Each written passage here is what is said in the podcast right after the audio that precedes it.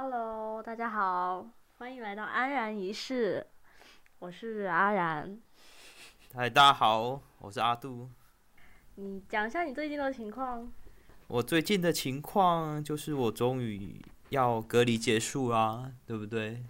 对，熬过这么这么久之后，连续两个月，就是要么在台湾隔离，要么就是在这边隔离。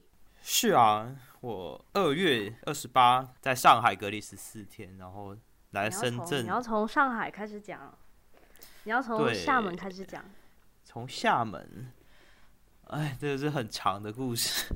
要从深圳回台湾的时候，就从厦门飞到台北，然后隔离七天。然后再回彰化隔离七天，然后呢，好不容易出来了，然后放没几天假，又去台北工作，然后也住酒店住了三周，然后呢要回来了嘛，天天就是一个月都换了大概有六六七个酒店吧。对啊，反正就，哎，就很惨，一路波折，辛苦了。终于还有三天就要出来啦，所以嗯，恭喜你。耶，谢谢。那我们今天要做什么呢？我们今天要做的就是回答选自《纽约时报》的三十六个关于陷入爱情的问题。传说中呢，就是只要两方互相提问了这些问题之后，你就会对对方有更加深入的了解，也就会让对方互相陷入爱情。你觉得这个问题靠不靠谱？哇，我觉得好厉害啊！这个。对啊，其实他这个问题的背后机制就是能从这些问题去看到大家价值观背后的一些思考吧，所以能很快的就能敏锐的知道说对方是不是自己很合适的那个人。是啊，就是说日常说我们都会说我们要三观要符合嘛，但其实很少有这种系统性的一些方法去帮助你说到底有哪些点是。可以去问出来，就是你可以跟看出来说这个人太多人，我觉得也没有机会去这样真正的详谈这些内容。嗯，是的，那我们很多人就是只是表面夫妻，但内心寂寞。哎，那这就是我们这个题目的对。那天我们已经练了三个问题，就是你认为你完美的一天是什么样子的？第二个问题是你认为我们三个相似点是什么？第三个是在四分钟内跟我详细说说一个你生命中难忘的故事，可以吗？呃，这三个问题其实也都非常的灵魂拷问，然后真的是讨论了大概有一个半小时之久吧，我感觉。是的。有吗？对啊，虽然他说四分钟讲一个故事，但我们都讲了二三十分钟。故事太长，太多细节。对。然后今天的问题就是，呃，第一个问题，那我要开问了，你要准备好回答。我我先我先吗？还是你先？你先好了。好，我先。第一个问题是，如果明早起床，你可以获得一种品质或能力，你希望它是什么？嗯，我觉得这个问题其实是。想要去凸显出这个人，他想要改进自己的某个地方吧？我觉得这个问题是想要回答这个观念。那我就说说我最近的困扰吧，就是我觉得我希望我明天起来我可以有一个流利的口说英语的能的 的技能。就是说，我最近一直在陪阿杜练习这个口语。对，就哎，我发现就是自己可能从小。语言学的不好，讲话就有些音就很不清楚，就觉得哎，就觉得差人家一截。地地区性的通病了，我觉得就没有办法，可能就是平常的生活中也不太会注意说听别人的语言的发音是否。呃，是否标准？然后也没有说听到这些标准的讲法，可能会去模仿或者学习。那长久下来，其实还是一直保留着自己的这种语言的发音特色。嗯，我觉得很很有趣的，其实就是说，其实，在我们的整个村子讲话，其实好像都是这样子，就是讲话奇奇怪怪，就是你知道台湾人讲话就很懒，然后该卷舌不卷舌，然后可以少发音就少发音。对啊，就和在一起就好了。哎，所以就是台湾人要好好加油，好不好？不要这么懒惰。那所以你最想改变的就是这一点。对，我希望，因为这其实代表的更另外一层一层的含义，就是说你的讲话能不能让人家信服，就是人家会觉得你，你一旦讲的好，其实人家会更愿意去听你在讲什么东西。那为什么是英文口语能力呢？因为一方面我现在工作要很常用英文去开会啊什么的。就是你一旦讲的流利，其实你的专业性就人家比较认可吧。然后其实我的国语其实也需要加强啊，但这就是另外一另外一个议题这样。对对对，可能除了这方面，就是让人觉得这些陈述啊是比较有逻辑性的，那理解能力提升的同时，也会比较认可你的工作结果。对啊，你看，如果比如说我们明明就有。这么多的工作能力和基础，但却是输在了表达这一个，我觉得就很可惜。是啊，我之前在美国留学的时候，一直也都很困扰这一点，觉得好多时候完全就是因为语言，所以造成了很多理解上的困惑。比如说，就读英文的话，我会需要更多的时间去理解。包括后续去跟别人的表达，我自己在脑子中理清的时候，也会受到很多的限制。所以有一阵子，我就因为这些点，其实还蛮抑郁的。嗯，哎，这是容易打击自信的地方。那你呢？你想要什么品质或能力吗？就是如果明天一早起来的话，我我不知道哎，有没有什么？hint 给我，我刚刚 hint 就给，就说这个题目就是表示你觉得你现在想要改进的，或者你觉得自己身上啊，或者是有什么你觉得未来可以更好的啊，就是一个很好的思路。其实长久来看的话，我觉得我最希望获得的一个品质就是更加能够坚持不懈吧。我从小做的一些，我觉得我能坚持下来的事情，很多是因为出于兴趣，而非是出于一个比较功利的角度出发。那很多时候，比如说，呃，我觉得它不是因为我真正的兴趣，我就会很容易放弃。像是高中的时候，呃，我们我读的是国际高中嘛。像是很多考试，其实老师会偷偷的给你透题目，但是那时候我就会觉得说，这些东西不是我真正的去掌握这个内容，而是我通过这种技巧获得了这个成绩，我就会很不服气这一点，所以我宁愿自己说我要去学，我要把这个学会，而不是去记这些答案什么的。嗯嗯嗯，所以说你其实还是希望说自己是。更从兴趣出发有时候是不是要功利一点？太过于为了爱啊什么的，很多时候也没有那么大爱的话，那很多东西就会被我放弃掉，而不是真的说可以克服，然后获得一些新的成就。嗯嗯，其实我觉得你这样子其实是一个比较长期规划的性格吧，因为像比如说。你的动机如果是从爱呀，或者是从兴趣，其实你做一件事情是可以做得更长久的。也许，所以我觉得可以活得更快乐一些。对对对，就是成功的人都有这个特质，他们是一个长远规划的为导向的一种行动者，而不是说那种短视尽力的啊。嗯。所以我觉得说，虽然在求学期间我们可能会吃一点亏，但就。嗯，就人生还很长嘛，你求学不过就二十年，对，那你长期而言，其实这种性格更可以驱动一个人说往一个成功的方向前进。嗯，你说的有道理。所以继续保持，不要怀疑自己哈。那我们来第二个问题喽。好，那第二个第二个问题。好好，那你要先想想一下你。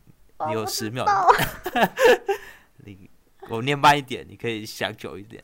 好，好，第二个问题：如果水晶球可以告诉你一个关于你的真相，包含你自己、你的生活、你的未来等等，就是任何事情，你想知道什么？其实，我觉得我对于我的过去是没有抱着特别大的好奇啦。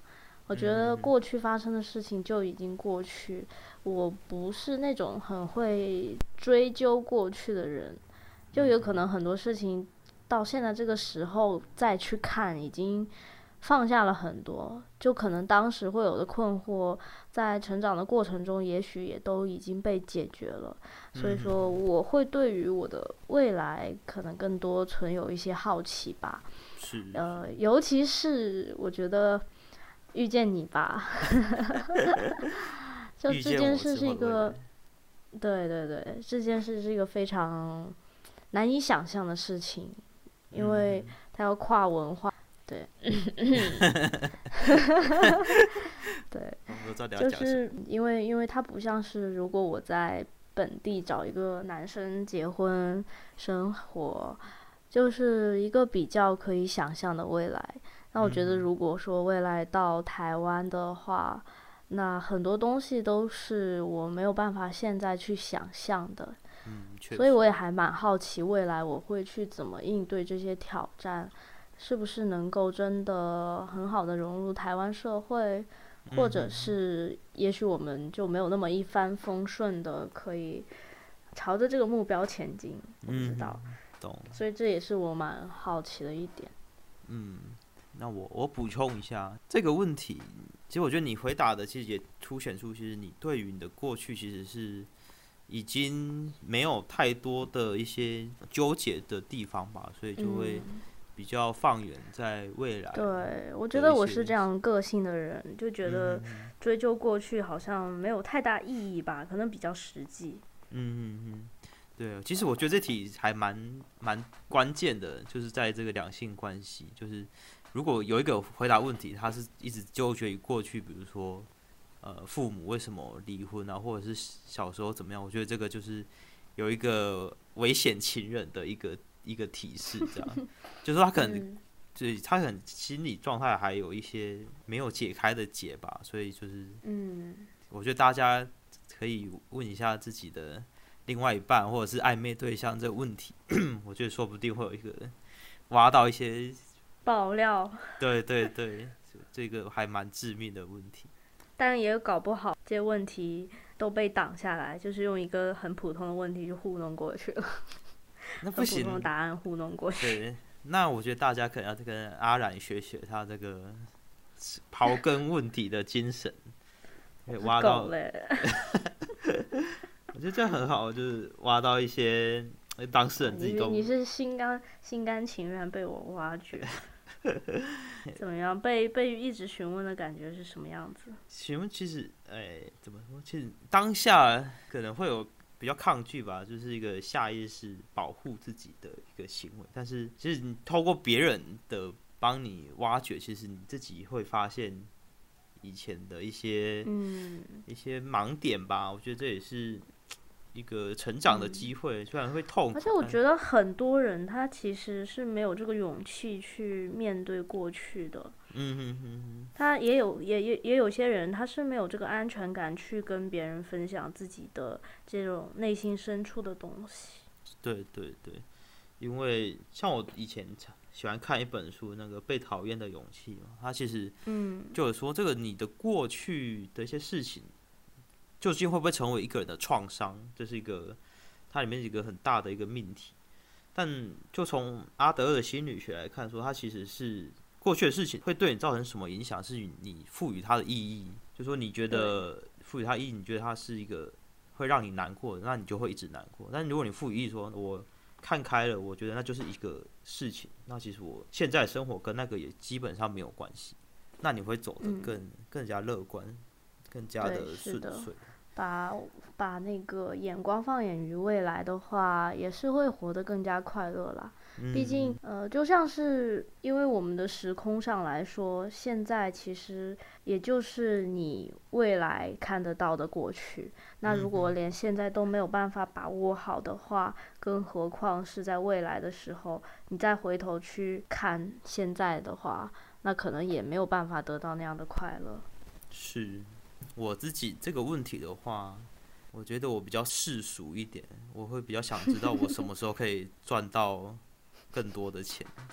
好好好，这个问题我觉得也不错啊，至少就你帮我，你帮我了解一下你未来什么时候赚到钱，所以我也可以活得快乐一点。哎，真的，因为虽然说很世俗，但是我觉得也蛮关键的。对，就是说你怎么样才会到一个比较自己满意的一个阶段吧？就是嗯。但我觉得像阶段满意这个事情，好像也是会随着人生的历程不断改变嘛。那就你现在的状态而言，你觉得目前来说，你的第一个小的目标是什么样子的？第第一个小的目标，对，就现阶段的话，你觉得做成什么样子是让你目前会觉得满意的？满意的，嗯，怎么说呢？你说我自己，还是说我们两个人，还是都可以？你自己。就是按照你现在的这个，比如说你现在说你想要赚到钱，是吗？赚到钱，那那现在要是，比如说升职加薪到什么地步，你会觉得哦，我现在是暂时是属于我现在想要达到的一个目标的程度。我觉得至少，我觉得可以手上的钱可以有付这个房子的头期款，就是首付。嗯哼，我觉得会比较有一个阶段性的目标，说知道自己的财力已经到达可以买房子的一个一个阶段。对啊，哎，我以前都是跟人家讲说不要买房子，买房子亏钱。是哦，你什么时候会这样讲？高中的时候？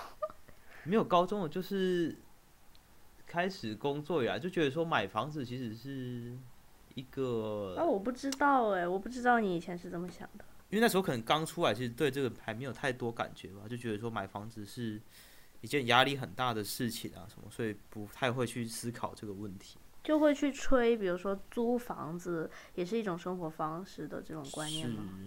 因为主要我自己也没有 以前都住宿舍嘛，住学校，其实没有在外面租过房子。但你租过房子之后，你就才知道有自己的房子，那才是真的好啊。是的。对，就是说没有比较哦，因为以前住宿舍就羡慕那些租房子，在学校租房外面的同学，就是他们很自由什么的。但自己出来租房子之后，就开始羡慕啊那些买房子的，那还是真的真的自由这样。唉，买房子也不自由，然后天天付 月贷，然后也跟租房子差不多。对，但是比较蛮享受那种把自己的家装潢的打扮的很舒服的时候。自从我开始租房子之后，其实开始陆陆续买一些家具啊、装饰什么，其实发现说它其实是会获得幸福感。对对对，就是以前住宿舍就随便住嘛，就是有地方睡，对就好，没有那种。长期待下去的感觉，像我在美国，我真的是五年吧，然后每一年都在换房子，所以也住过五个不一样的房子，有学校宿舍，有校内公寓，也有外面的公寓。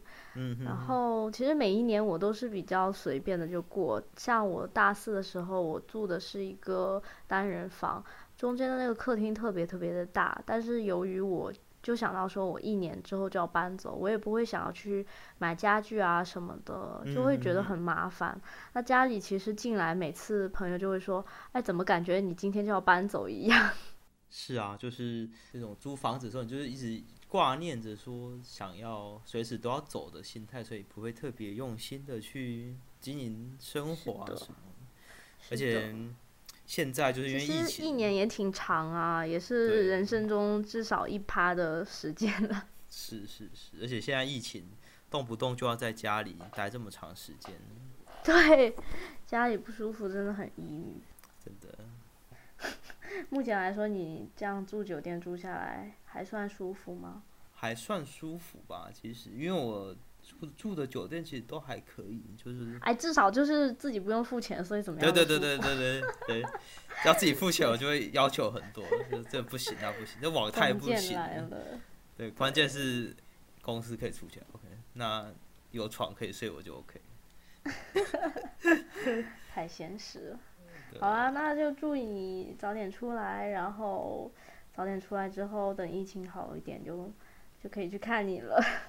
也哇，终于太不容易。对啊，太不容易了，已经要三个月没有办法见面了，至少要。希望这次疫情应该结束之后就告一段落了，应该会好一点的。希望吧。嗯，那我们今天就节目到这边，分享两个问题。对，希望大家也可以透过这些问题跟自己的对象有一个深刻的交流吧，能够更加了解说对方注重的一些点究竟是什么。那我觉得。其实我跟阿杜也是非常了解了，但是透过这些问题也还是能够有一些新的收获，而且经常以前那些问题，我每次回答完都会开始要感动的哭了。是的，那其实我们现在在做的是一个类自媒体做的一个活动吧，那我们有机会的话再跟大家介绍说他这个就是他们的本子中究竟有什么内容？对对对，如何成为更好的伴侣？它是这一个系列的活动，好的，好的，拜拜。好，下次见，拜拜。